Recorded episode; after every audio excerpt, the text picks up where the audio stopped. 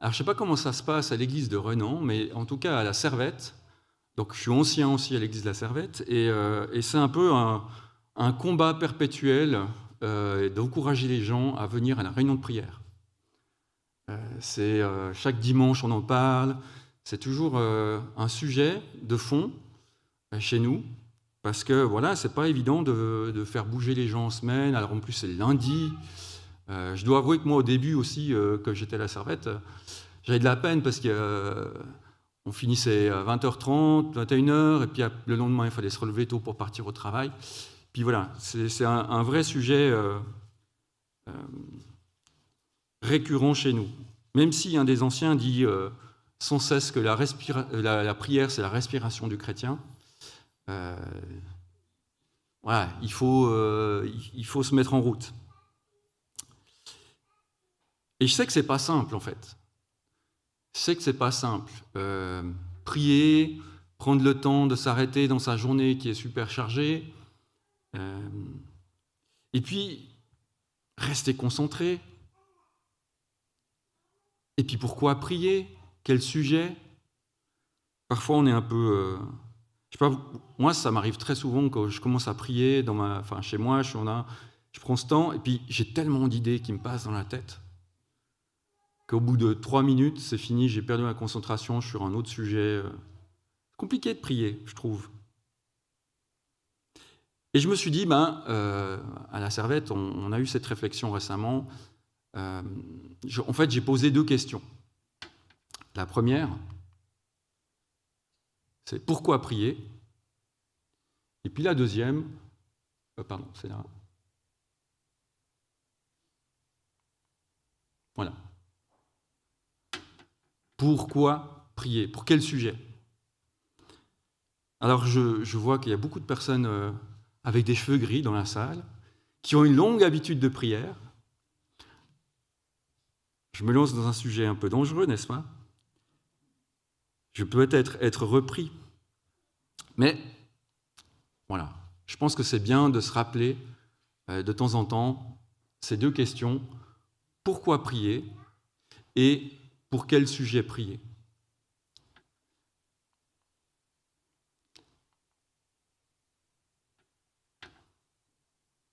Définition de la prière selon le dictionnaire Larousse.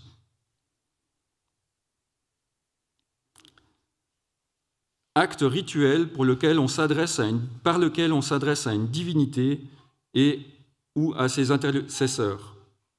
Ensemble de formules en général codifiées par lesquels on s'adresse à Dieu. Waouh, pas très encourageant, hein. Est-ce que c'est ça la prière? Alors on pourrait trouver des, Je pense que chacun aurait sa définition de la prière, mais j'en ai trouvé une, autre, plus encourageante, dans un autre dictionnaire, parce que je trouve intéressant de voir ce que le, séculier dit de, de la prière. La deuxième définition, dans le dictionnaire Robert, il nous dit mouvement de l'âme tendant à une communication spirituelle avec Dieu. C'est marrant, c'est pas communion, c'est communication. La prière, c'est une communication spirituelle avec Dieu. Et ça, c'est dans, dans, le, dans le dictionnaire Robert. C'est intéressant. Donc, moi, je prends cette définition. La prière, la définition de la prière, c'est communiquer avec Dieu. C'est la première chose.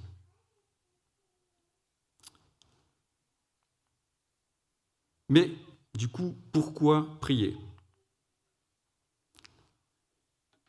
Pour être en communion, en communication. Imaginez que je vous dise que euh, Patrice Titou est mon meilleur ami. C'est pas faux. Mais imaginez que je ne le lui parle jamais.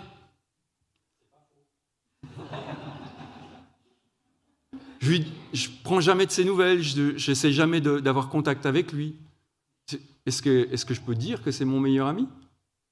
C'est pas possible. On est d'accord. Ça serait pas logique. Et je me suis dit, c'est la même chose avec Dieu. On ne peut pas dire que voilà, on est en communion avec Dieu si on n'essaye pas de communier avec lui, de prendre ce temps, de mettre ce temps à part.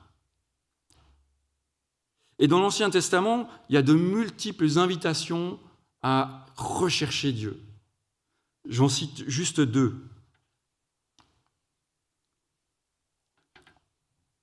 Dans le psaume 63, Ô Dieu, tu es mon Dieu, je te cherche. Mon âme a soif de toi, mon corps soupire après toi dans une terre aride, desséchée, sans eau. C'est pourquoi je t'ai contemplé dans le sanctuaire pour voir ta face et ta gloire. Et puis le deuxième texte, on connaît peut-être, c'est juste à la fin de la construction du temple. Dieu s'adresse à Salomon et il lui dit ceci. Si mon peuple, celui qui porte mon nom, s'humilie, prie et me cherche, et s'il renonce à ses mauvaises voies, je l'écouterai du haut du ciel, je lui pardonnerai ses péchés et je guérirai son pays. Une invitation à chercher Dieu. Et puis dans le Nouveau Testament, on a plusieurs textes et un exemple suprême, c'est Jésus. Qu'est-ce qu'a fait Jésus tout au long de son ministère? On a quelques exemples ici. Quand il eut renvoyé la foule, après un, temps où il était euh, avec beaucoup de monde, il monta sur la montagne pour prier à l'écart. Et le soir venu, il était seul il prend du temps à part. Vers le matin, alors qu'il faisait encore très sombre, il se leva et sortit pour aller dans un endroit désert et il pria. Où il pria? Puis dans Luc 15, on parlait de plus en plus de lui, les gens venaient en foule pour l'entendre et pour être guéris par lui de leur maladie. Mais lui, il se retirait dans les déserts et priait. Jésus a toujours pris le temps nécessaire pour avoir une communion avec le Père. Malgré tout le travail qu'il avait à faire, malgré l'immense ministère. Et c'était au point que même ses disciples ne le comprenaient pas.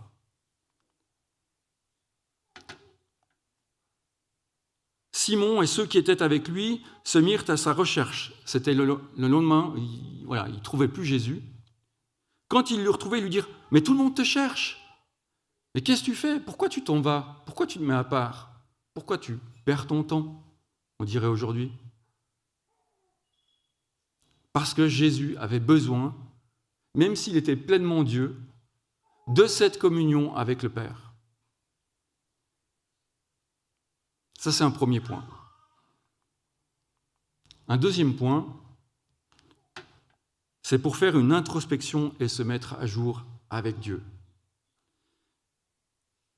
Je pense que c'est un, point qui, parfois on, laisse un peu de côté ou on passe vite dessus. Euh, en tout cas personnellement. Pardon pour mes péchés. Et hop, je passe au sujet suivant. Pourtant, on est invité aussi par la parole à nous mettre en règle avec Dieu avant de nous approcher de lui dans euh, Notre Père, pardonne-nous nos offenses comme nous pardonnons aussi à ceux qui nous ont offensés. Et puis Jacques, il, est, il, est, encore, il va un peu plus loin.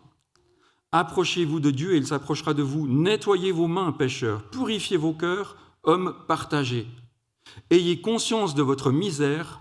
Soyez dans le deuil et dans les larmes. Que votre rire se change en deuil et votre joie en tristesse Humiliez-vous devant le Seigneur et il vous élèvera. Waouh Ça claque un peu plus là. Humiliez-vous devant le Seigneur et il vous élèvera. Et puis, Jean nous dit aussi, si nous reconnaissons nos péchés, il est fidèle et juste pour nous les pardonner et nous purifier de toute iniquité ou de tout mal, selon les traductions. Ces textes, nous rappellent une chose essentielle, c'est on ne s'approche pas de n'importe qui on s'approche de Dieu. Et quand on s'approche de Dieu, ben, c'est pas qu'on doit être parfait, on ne pourra jamais l'être, on est d'accord. Mais avoir cette humilité de dire, OK Seigneur, je, je veux me mettre devant toi et purifier mon cœur avant de te parler, avant de te demander des choses. Je veux reconnaître que tu es au-dessus de moi et que j'ai besoin que tu me laves et que tu me purifies. Est-ce qu'on prend suffisamment de temps pour le faire? Et je le dis facilement, hein, moi, je, ça m'arrive euh, très régulièrement de passer directement euh, à mes requêtes, plutôt que euh, de reconnaître que voilà, j'ai été injuste avec mon épouse parce que j'ai voilà, ou j'ai mal parlé à telle personne, ou j'ai fait ceci, ou j'ai fait cela. Seigneur, purifie-moi, change mon cœur, que je puisse être apte à m'approcher de toi.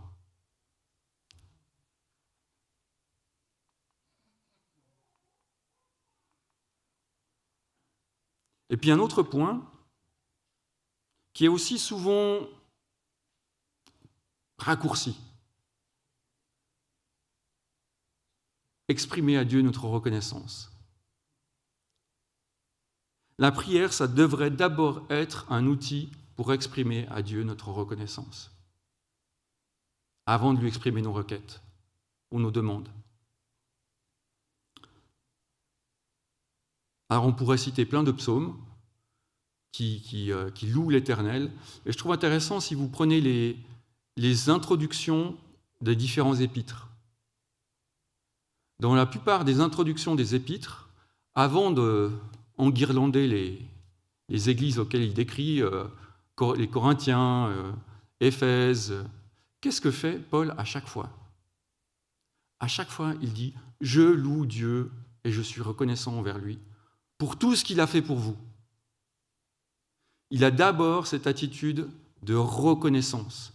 Même si, quand on lit l'Épître aux Corinthiens, la première lettre ou la deuxième lettre, on se rend compte que euh, ça ne se passe pas super bien dans ces églises. Ce n'est pas le top du top.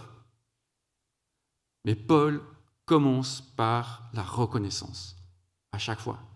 La seule où il ne le fait pas, c'est Galate. Et là, il y va direct à coup de massue.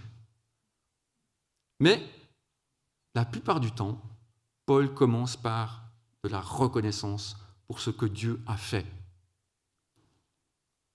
Et je pense que pour moi, c'est vraiment un élément important de la prière, parce que ça change notre regard sur la prière et sur ce qu'on va demander. Ça change l'état d'esprit avec lequel on s'approche de Dieu si on est reconnaissant pour tout ce qu'il a déjà fait, alors on va être aussi dans un esprit de, reconnaissance pour ce qu'il va faire encore. Et on ne sera pas dans un esprit de donne-moi, donne, j'ai besoin de, égocentré. On se centre sur celui à qui on s'adresse.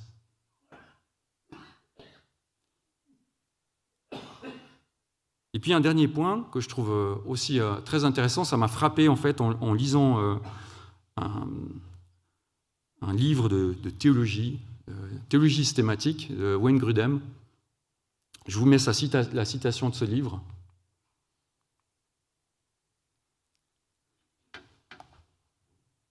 Wayne Grudem dit ceci, par la prière, Dieu permet à ses créatures d'être engagées dans des activités qui ont une portée éternelle. Quand nous prions, nous faisons avancer l'œuvre du royaume.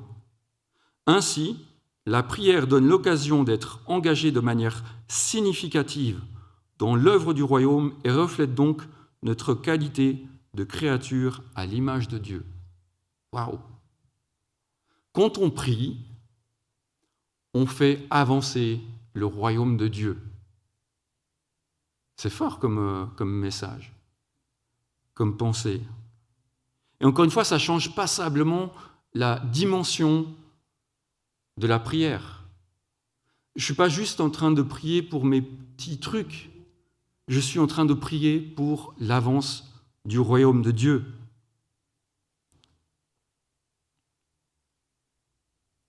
Il y a dernièrement un, missionnaire qui est euh, passé chez nous et euh, il nous a fait un peu cette même réflexion. Quand lui pense à la mission, il ne pense pas au travail sur le terrain. C'est Beat Yost de la mission Frontiers. Euh, il nous avait cité euh, ce verset d'Apocalypse 7.9 que je vais vous lire. Après cela, je regardais et je vis une foule immense que personne ne pouvait compter. C'étaient des hommes de toutes nations, de toute tribu, de tout peuple et de toute langue. Ils se tenaient debout devant le trône et devant l'agneau, habillés de robes blanches, de feuilles de palmier à la main. Et quand, quand Béat il pense à la mission, il ne pense pas à l'œuvre qui se passe sur le terrain. Il pense à ce qui va se passer après.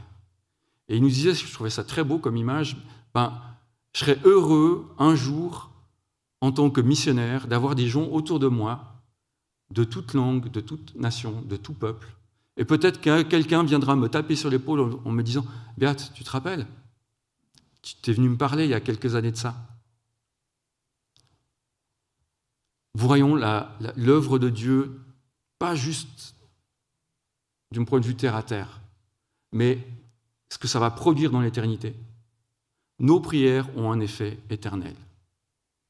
C'est incroyable, non? Et ça, c'est une très bonne raison pour prier. Alors maintenant, pour quel sujet devrait-on prier? Et là encore, je mets une petite intro. Euh, prier avec la bonne attitude de cœur. Et là aussi, Jacques est assez sévère. Quand vous demandez, vous ne recevez pas parce que vous demandez mal dans le but de satisfaire vos passions. Aïe. Alors, je ne sais pas si vous êtes dans cet esprit-là, mais, c'est vrai que des fois, on a tendance à, prier parce que, ouais, Seigneur, on a vraiment, j'ai besoin de ça, j'ai besoin de ceci, j'ai besoin de cela. Et, c'est très euh, égocentré, en fait anthropocentré, centré sur moi, sur mon cœur, sur mes besoins, sur là maintenant. Et ce n'est pas une mauvaise chose. Hein. Je ne dis pas qu'il ne faut pas le faire.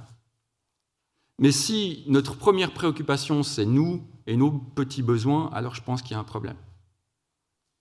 Il faut lever un peu le nez et puis regarder plus loin. Et on est invité à prier selon sa volonté. Prier selon la volonté de Dieu. Et ça, c'est un autre euh, défi, n'est-ce pas? Qu'est-ce que c'est que la volonté de Dieu? Qu'est-ce que c'est que la volonté de Dieu? Jean nous dit, nous avons auprès de lui cette assurance, si nous nous demandons quelque chose conformément à sa volonté, il nous écoute, et si nous savons qu'il nous écoute, quelle que soit notre demande, nous savons que nous possédons ce que nous lui avons demandé. Pourquoi prier? Pour quel sujet prier? Pour des sujets qui plaisent à Dieu, qui sont selon sa volonté. Mais qu'est-ce que ça veut dire? Un autre verset de Jean, juste un petit peu avant dans, dans, cette euh, épître. Quoi que nous demandions, nous le recevrons, nous le recevrons de lui parce que nous gardons ses commandements et faisons ce qui lui est agréable. Et je pense que ça, c'est une clé. Ça, c'est une clé. Qu'est-ce qui est selon la volonté de Dieu Eh bien, lisons notre parole, lisons la parole, lisons la Bible. Et là-dedans, on trouve tout ce qui est selon la volonté de Dieu, selon le cœur de Dieu. Et plus on connaît la parole, plus on va comprendre, plus on va connaître qu'est-ce qui est vraiment la volonté de Dieu. Plus on connaît Dieu de manière intime, plus on, on essaie d'apprendre à le connaître, comme je disais tout à l'heure, quand on dit qu'on est l'ami de Dieu ou Dieu est notre ami, ben, si c'est notre ami, il faut qu'on le connaisse. Et, ça, ça va diriger nos prières, forcément.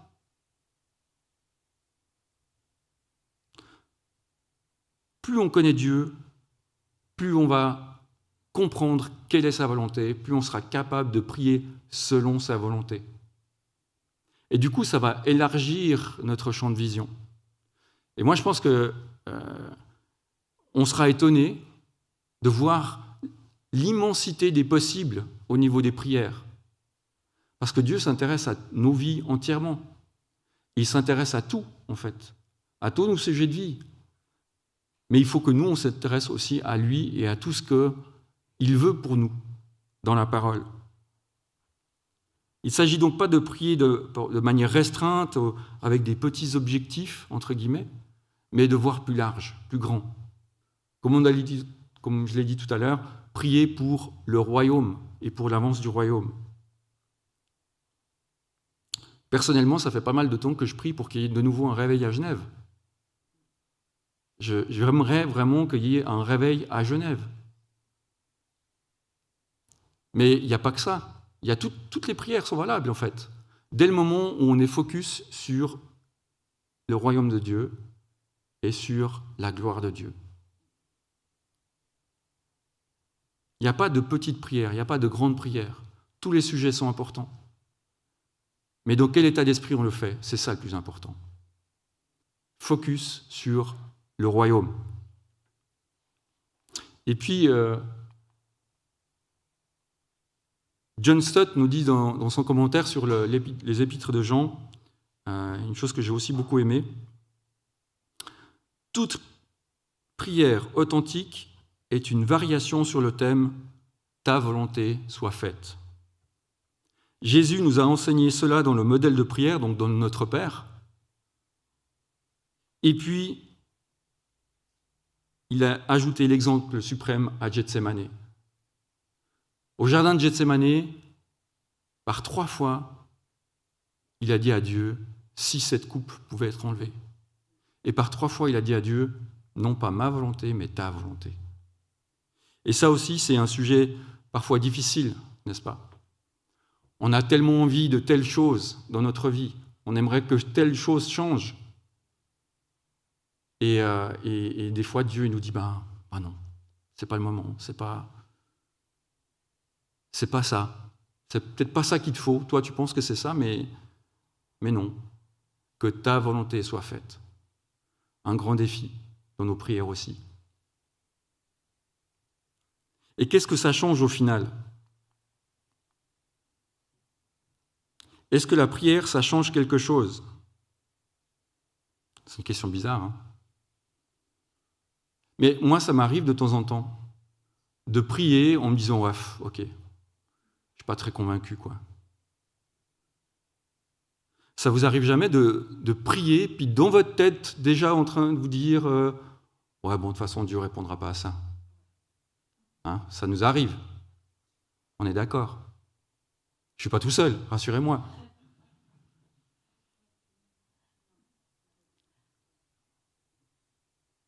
Mais c'est vrai, c'est pas facile.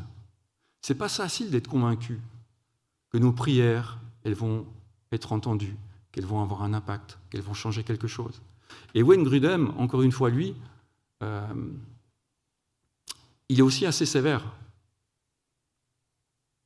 Si nous étions réellement convaincus que la prière change la manière dont Dieu agit et que Dieu change réellement les choses en réponse à la prière, comme l'Écriture l'enseigne à maintes reprises, alors nous prierions beaucoup plus que nous ne le faisons. Si nous prions peu, c'est probablement parce que nous ne croyons pas vraiment que la prière puisse changer grand-chose. Waouh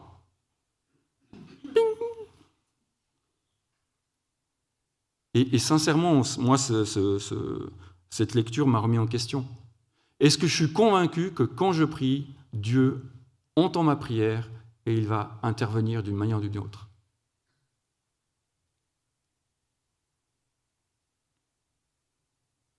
Alors on peut se dire, euh, ouais, c'est trop sévère. Quoi. Normalement, quand je prie, c'est que je pense que ça va, ça va, avoir un impact. Mais comme je viens de le dire, ce n'est pas toujours si évident que ça. Parfois, on prie par, euh, par habitude, par tradition, par... Euh, voilà, on va à la réunion de prière parce qu'il faut la réunion de prière. Et puis, et puis quand je vais à la réunion de prière à la servette, je sais qui va commencer à prier. Euh, puis quand la personne numéro 1, puis numéro 2, puis numéro 3 auront prié, alors euh, je pourrais moi prier, parce qu'on a les petites habitudes, le dimanche matin aussi. Quand on ouvre un moment de prière, on sait qu'une fois que les 4 ou 5 personnes habituelles auront prié, alors on pourra prier derrière, parce qu'on a nos petites traditions. Et du coup, on n'est pas assez convaincu de ce qu'on fait. Soyons convaincus que nos prières ont un effet. Regardez, il y a des quantités d'exemples dans l'Ancien Testament. Quand Abraham négocie avec Dieu pour Sodome et Gomorre, c'est, incroyable. Pour moi, c'est comme une prière. Seigneur, est-ce que, que vraiment tu vas faire ça? Est-ce que tu ne veux pas changer d'avis? Il négocie avec Dieu. Et combien de fois Moïse a prié pour le peuple d'Israël, pour qu'ils ne soient pas détruits, parce que Dieu en avait marre? Il en avait ras-le-bol de ce peuple rebelle au cou raide. Il voulait l'éradiquer de la terre. Et Moïse a prié, et Dieu a changé d'avis. Ça a eu un impact et un vrai effet. Et moi, j'aime bien ce, passage dans, le Nouveau Testament. Alors, en rouge, je suis désolé, ça ne donne pas très bien. C'est, le contexte, c'est Acte 12. Pierre est en prison. Vous connaissez peut-être ce passage. Acte 12. Pierre est en prison.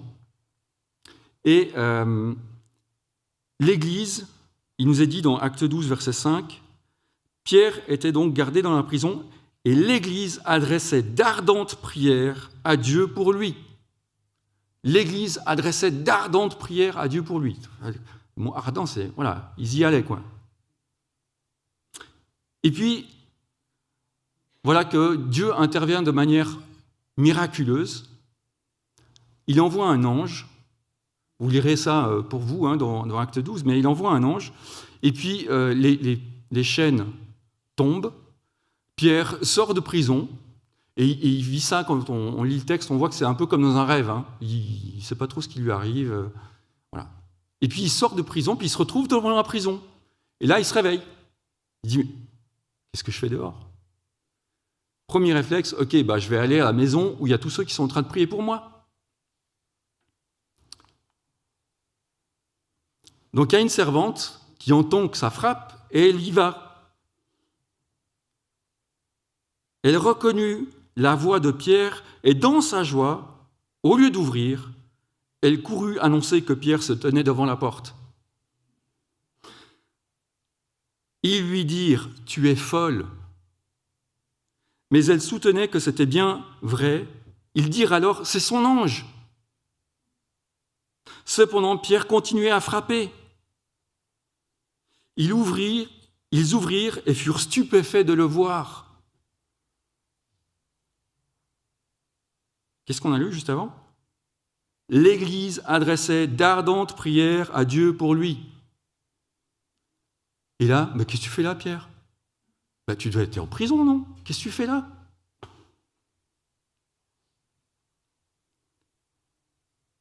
Je trouve génial ce passage. Je trouve fabuleux ce passage. Il prie ardemment, mais quand la chose arrive, quand Dieu fait le miracle, ils n'y croient pas. Ça me rappelle une, petite anecdote dans un conte ski euh, avec des jeunes, avec des ados. Il y avait un ado de la cité, des, euh, euh, quartiers, comme on dit. Et puis un des moniteurs lui demande de prier le soir. Et il dit Oh, vas-y, Seigneur, fais qu'il neige sa race toute la nuit. Et les moniteurs étaient un peu choqués les enfants de chrétiens aussi. Tu vois, mais c'est quoi cette prière?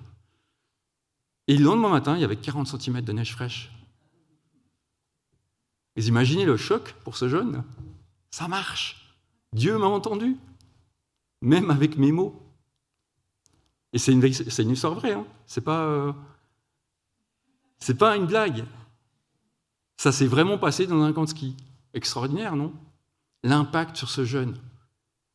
Il a prié avec ces simples mots, et le lendemain, il y avait de la neige fraîche. Et ils ont pu faire une journée de ski mémorable.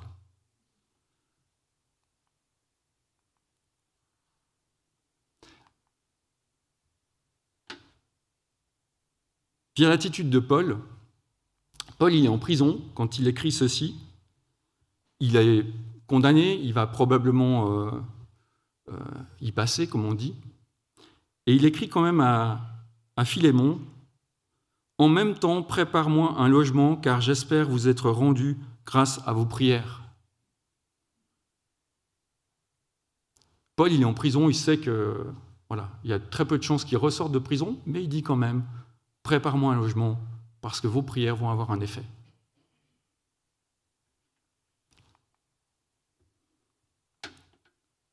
Alors j'en arrive à ma conclusion.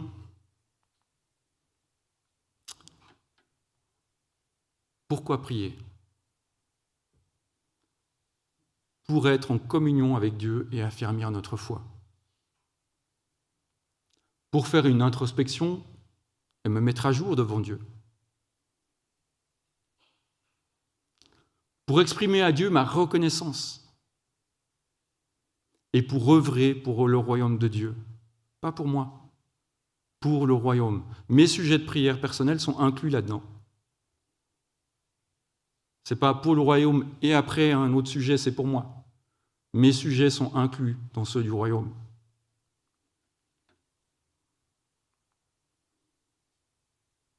Et pour quel sujet prier? Ben Pour tous les sujets que Dieu nous met à cœur, en n'oubliant pas de le faire en cherchant sa volonté et en ayant foi que prier, ça peut faire une grande différence, même dans les petits détails.